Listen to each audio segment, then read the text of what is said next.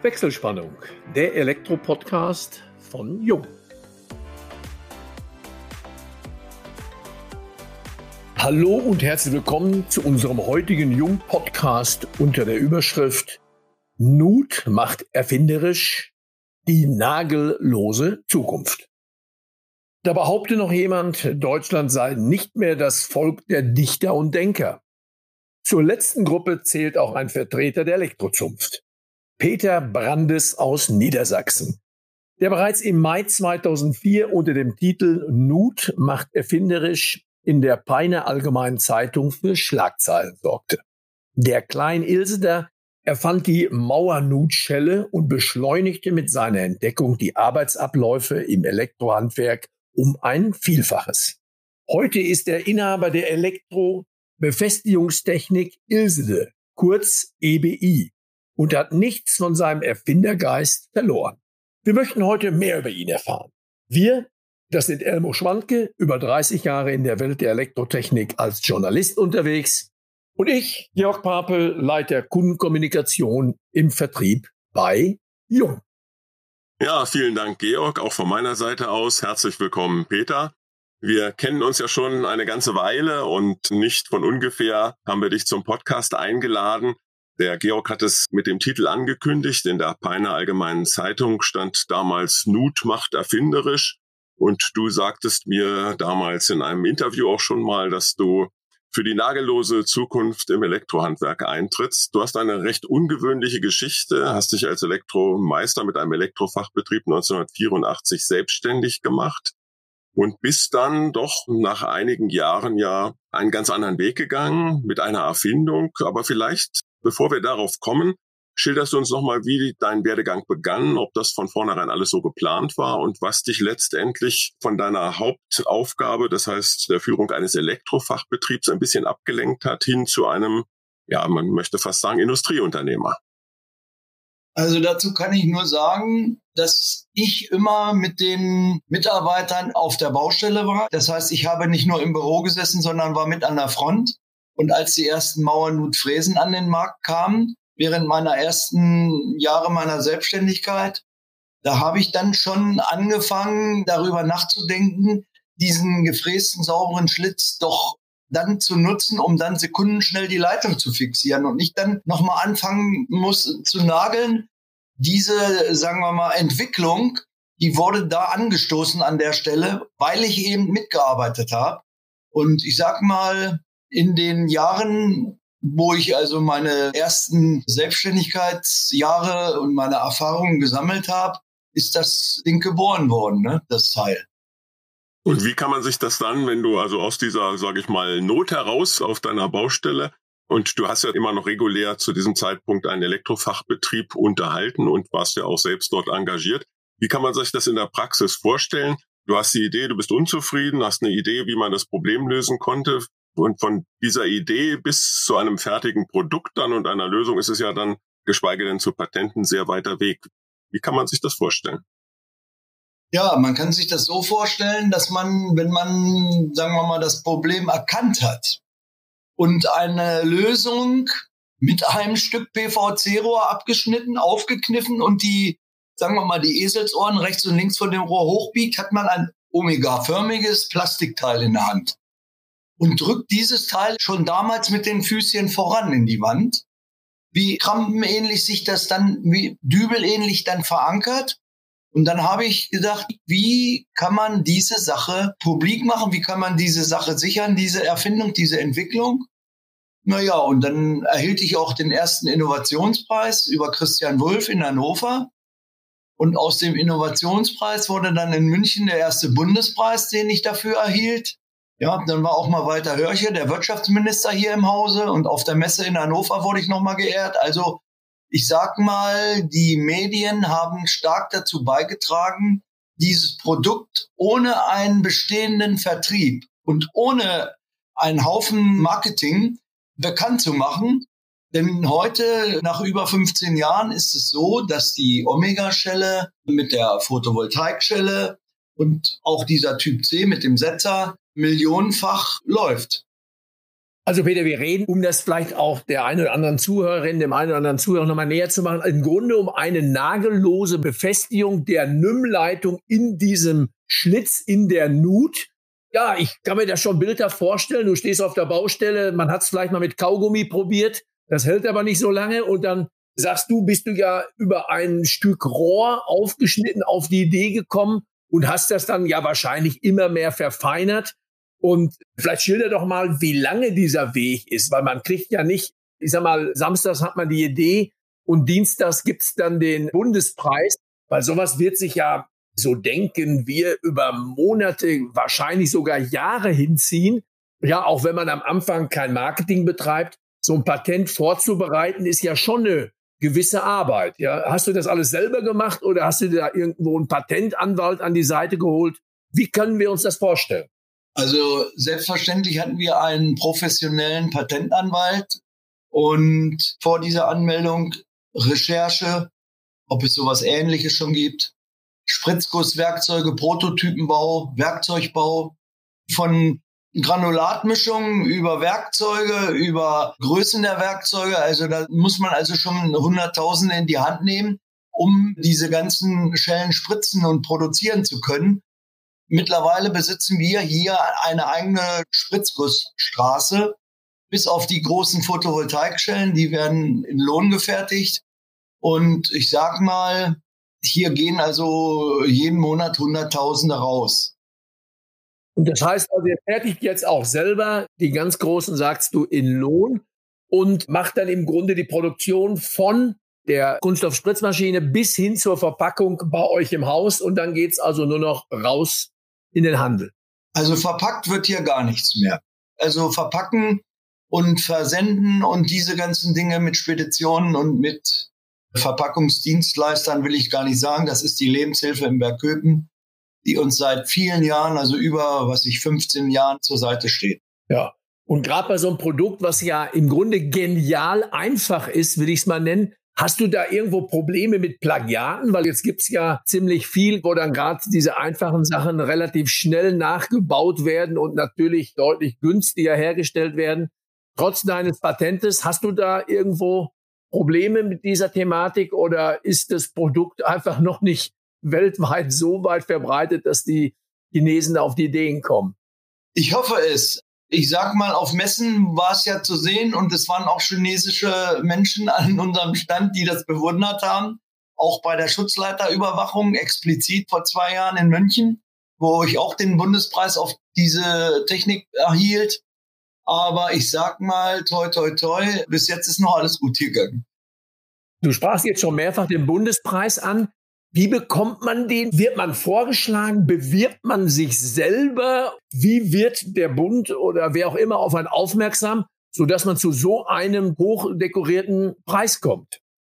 Also, das ist zu einem so, wenn man weiß, dass man sich bewerben kann damit, dass man beispielsweise etwas entwickelt hat, was wirklich eine Neuheit ist, dass man unter die, weiß nicht, zehn Aussteller fällt, die da ihre äh, neuen Entwicklungen zeigen können. Dann wird, so wie es bei der Elektronik war, mit der Schutzleiterüberwachung, diese Technik an Innungsmeister und ich weiß noch damals in München, wie ein großer, stabiler Bayern-Mensch freundlich und nett meinen Stand betreten hat und mich gleich geduzt hat und mir gratuliert hat. Da wusste ich noch nicht, dass ich diesen Preis erhalte. Und ich höre das noch, mein Leber. Das klingt mir noch in den Ohren, wie er dann mir auf die Schulter klopft. Der hatte ja bestimmt 120 Kilo locker drauf. Stärker, großer Elektromeister. Naja, da wurde ich dann dazu auserwählt, dass ich auch einen Bundespreis erhielt. Und ich sage mal, ich habe mich natürlich darüber gefreut. Man hat natürlich auch viel Stress danach, es ist nicht so, dass man dann viele tausend Euro bekommt. Man muss ja auch die acht Tage da unten in Kosten und Logis im Hotel irgendwo überleben. Und da sind die 5000 Euro dann, die man für diesen Bundespreis erhält, da schnell verbraten. Ne? Ich würde nochmal auf diesen Vorgang der Erfindung, das finde ich eigentlich spannend. Also in aller Regel heißt es ja Not erfinderisch. In deinem Fall war es die Not auf der einen Seite, weil du unzufrieden warst und auf der anderen Seite dann die Nut, die erfinderisch gemacht hat. Du sagtest, so salopp gesprochen, äh, Kunststoffrohr ein bisschen aufgeschnitten und dann mal getestet. man muss ja erstmal die Idee haben, sie aufzuschneiden und dann auch zu verwenden. Wie, ist das dazu gekommen? War das, war das jetzt rein zufällig, intuitiv? Zufällig kann man nicht sagen. Die Veranlagung, etwas zu entwickeln, also sagen wir mal technisch in der Lage zu sein, eine Sache zu erkennen, ein Problem lösen zu können mit einer einfachen, simplen Entwicklung, das steckt eigentlich schon immer in mir drin. Das ist nicht anders bei der Omega-Schelle, so wie mit der Schutzleiterüberwachung. Ich bin ja auch Rundfunk- und Fernsehtechniker. Ich habe mal in Braunschweig Rundfunk- und Fernsehtechnik gelernt. Die Elektronik ist über Jahrzehnte mein Hobby geblieben. Und da etwas mit einem Mikrocontroller oder einer Differenzstromverstärkerschaltung so zu entwickeln, die also selbst die Fachwelt, die Ingenieursleute bei Brennenstuhl aus dem Hocker gehauen haben, die haben dann dieses Produkt unbedingt haben wollen, diese Entwicklung. Das Patent habe ich nach wie vor. Die haben innerhalb eines Jahres die Möglichkeit gehabt, diese Technik, so wie ich sie damals entwickelt habe, zu einem Europapatent anzumelden. Und im Februar diesen Jahres bekam das Unternehmen Brennenstuhl von dem Europäischen Patent- und Markenamt die Antwort, dass diese Entwicklung von mir praktisch abgesegnet ist und erteilt wird. Die Erteilung eines europäischen Patentes auf meine Entwicklung. Und dann hat die Firma Brennenstuhl signalisiert, ich müsste jetzt, was nicht, zwölf oder dreizehn Länder unterzeichnen, in denen die Firma Brennenstuhl dieses Patent in Stromverteiler, in Kabeltrommeln integriert so dass schon abgeschaltet wird, wenn der Schutzleiter schlecht ist, zwar vorhanden, aber nicht in Ordnung oder fehlt oder mit Spannung beaufschlagt. Also diese Entwicklung wird sicherlich irgendwann im Markt einfließen. Und ich sag mal, dass ich immer versucht habe, irgendwas zu verbessern. Wenn ein FI-Schalter auslöst und jemand ist auf einer Leiter oder auf dem Gerüst und diese 30 Milliampere Auslösestrom, die sind nicht unerheblich, da kann man auch von der Leiter oder vom Gerüst fallen. Und der Sekundärunfall, den jeder kennt, ist manchmal so, dass jemand sich ein Arm, Bein oder das Genick bricht, ja. Und ich habe gesagt, so weit darf es gar nicht kommen, dass eine Waschmaschine bei Oma Müller, die dahingestellt wird, reingesteckt wird, Maschine läuft und keiner prüft, ob die Steckdose auch den PE mitbringt, ob alles mit der Erdung in Ordnung ist. Und nach sechs, sieben Jahren durch Schleudern, durch Vibration steht das Gehäuse mal unter Spannung und dann passiert das Schlimmste. Also bei mir ist es so, wenn die Technik nicht erkennt, dass alles hundertprozentig da ankommt an Erde und an richtiger Erde im Ohmschen Bereich, dann schaltet es zuvor ab, bevor jemand erst eingepflastert bekommt. Das heißt also, ganz unterschiedliche Erfindungen. Die Mauernotstelle, das ist reinste Mechanik. Das ist ein kleines Stück Kunststoff, was interessant und intelligent geformt ist und die Leitung in der Nut hält. Und das andere ist ja nun schon Elektronik, Sicherheitstechnik, das heißt Schutzleiter, Überwachung. Wie breit ist dein Spektrum an Erfindungen? Ich meine gelesen zu haben, dass auch aus einer ganz anderen Branche Thema Tropfdeckchen auch schon bei dir über den Tisch gegangen sind. Gibt's da was zu erzählen? Da gibt's auch was zu erzählen. Das war das beste Patent eigentlich überhaupt. Aus dem Grund, weil ich es mir ausgedacht habe, angemeldet habe ohne Anwalt habe das dann erst den Brauereien erklärt, nachdem es eingetragen war, selbstverständlich. Und die haben mir dann den Weg aufgezeigt zu einem Tochterunternehmen der Firma Melitta, die eigentlich Kaffeefilter macht. Aber das Papier ist ja auch ähnlich wie beim Tropfdeckchen. Ich habe auch gar nicht gewusst, dass die Dinger Tropfdeckchen heißen. Ich habe immer gemeint, das ist eine Rosette, die da über das Glas gezogen wird, über den Stiel, über die Tulpe. In Bayern gibt's einen Maßkrug, die brauchen das nicht. Aber sagen wir mal, hier auch im Norddeutschland sind diese Sektglas-ähnlichen Biergläser mit dem Schiel. Da wird ein Tropfdeckchen unten drüber gezogen. Das sieht dann auch ein bisschen fein aus. Und dann kommt der Wind im Herbst und bläst in den Biergärten überall diese Tropfdeckchen herum. Und ich trinke auch gerne mal ein kühles Bier als Handwerker. Da habe ich natürlich gedacht, Mensch, das muss man unterbinden. Wie kann man, das Papier darf nicht dicker sein, muss saugfähig sein. Dann habe ich gedacht, na ja, aber dieser Spalt, wenn dieser Spalt sich öffnet, dann muss dieser Spalt so sein, dass er schließt wie ein Reißverschluss. Und ein Reißverschluss greift auch ineinander. Wenn man logisch denken kann, kommt man da schon automatisch hin. Und dann habe ich eine Zeichnung gemacht, dann habe ich die ersten Tropfsäckchen verändert. die normalen, habe den Spalt zugeklebt und habe wie so eine Rechteckspannung auf dem Oszilloskop da reingeschnitten, mit dem Kompressor mal zwei Gläser hingestellt, eins standardmäßig so wie es bisher ist und eins mit meiner Technik. In Sekunden flog das normale Tropfdeckchen weg und meins hat sich nur um einen Haken eingehakt und dann war nichts mehr zu machen. Das heißt, nicht mehr zentriert gewesen, aber das ist ja egal. Auf jeden Fall flogen auf dem Erdboden keine Tropfdeckchen mehr herum. Und das Ding wurde mir sofort abgekauft von dieser Firma in Neukalis.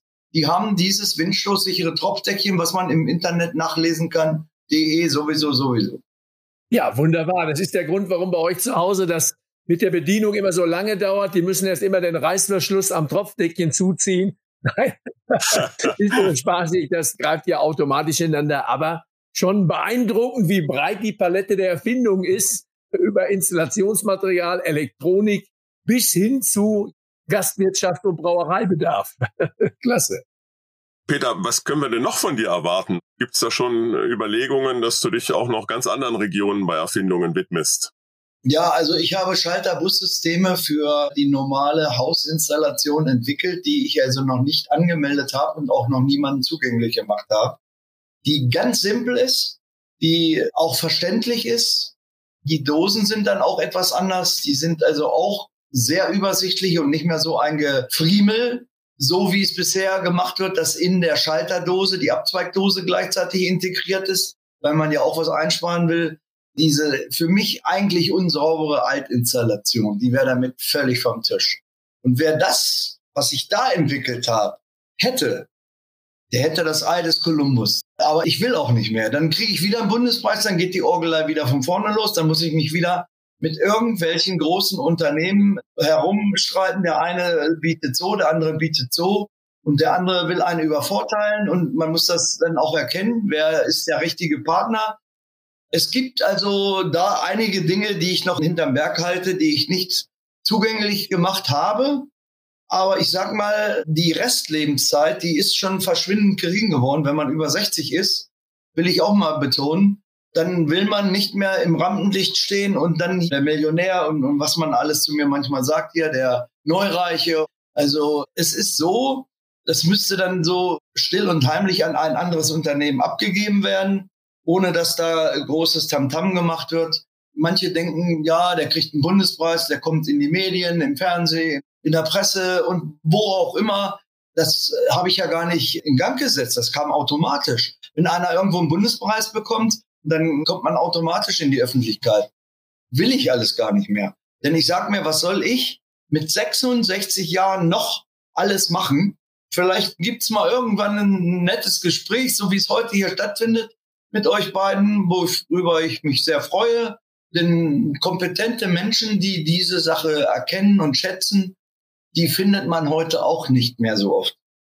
Ja, Peter, dann hoffen wir ja, dass doch gar nicht so viel jetzt so genau zuhören. Dann wollen wir das Thema auch mal so ein bisschen beenden und wir würden dann mal ganz in Ruhe sprechen, weil da hast du mich schon neugierig gemacht, was du dann gerade in der Hinsicht dann Gebäudesystemtechnik noch alles auf der Pfanne hast. Ich habe mal über dich gelesen. Die besten Ideen habe ich morgens früh um vier Uhr, wenn ich nicht mehr schlafen kann. Frage eins: gehst du so früh zu Bett oder brauchst du so wenig Schlaf?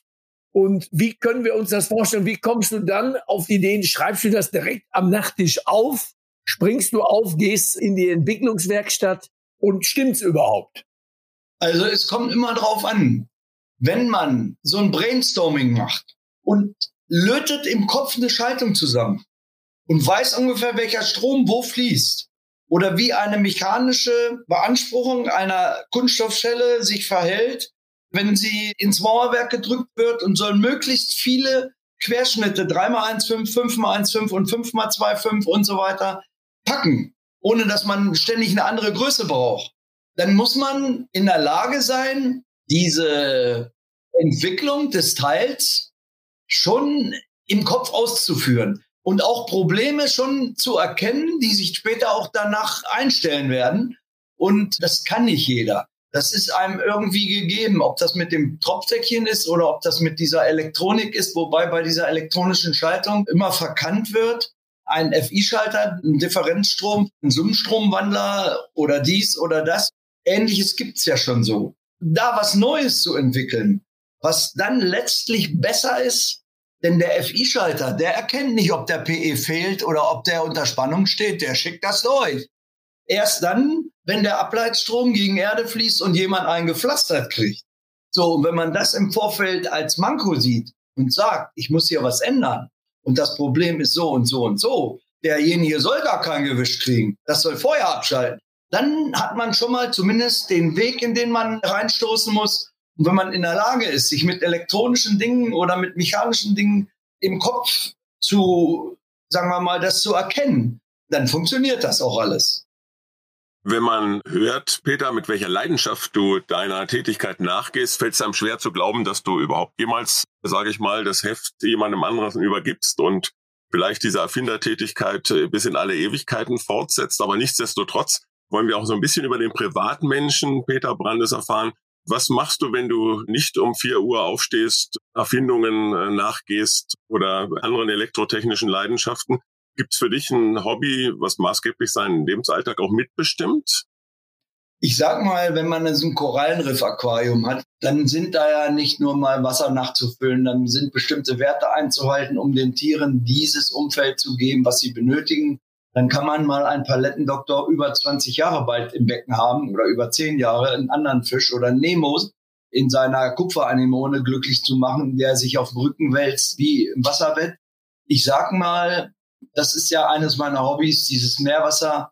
Da sind also natürlich Verantwortlichkeiten, die dazugehören. Genau, wenn man einen Kater hat, der morgens am Bett kratzt und sagt, du, lass mich mal raus um vier Uhr, dann weiß man, warum ich um vier Uhr aufgestanden bin. ja. Und dann wieder ins Bett zu gehen, wenn man schon einmal die Beine und die Knochen ausgerichtet hat, die alten Knochen geknackt haben, dann gehe ich auch nicht wieder ins Bett. Dann setze ich mir an den Rechner, gucke Bestellungen nach, schaue in meinen Outlook, was da zu bearbeiten ansteht.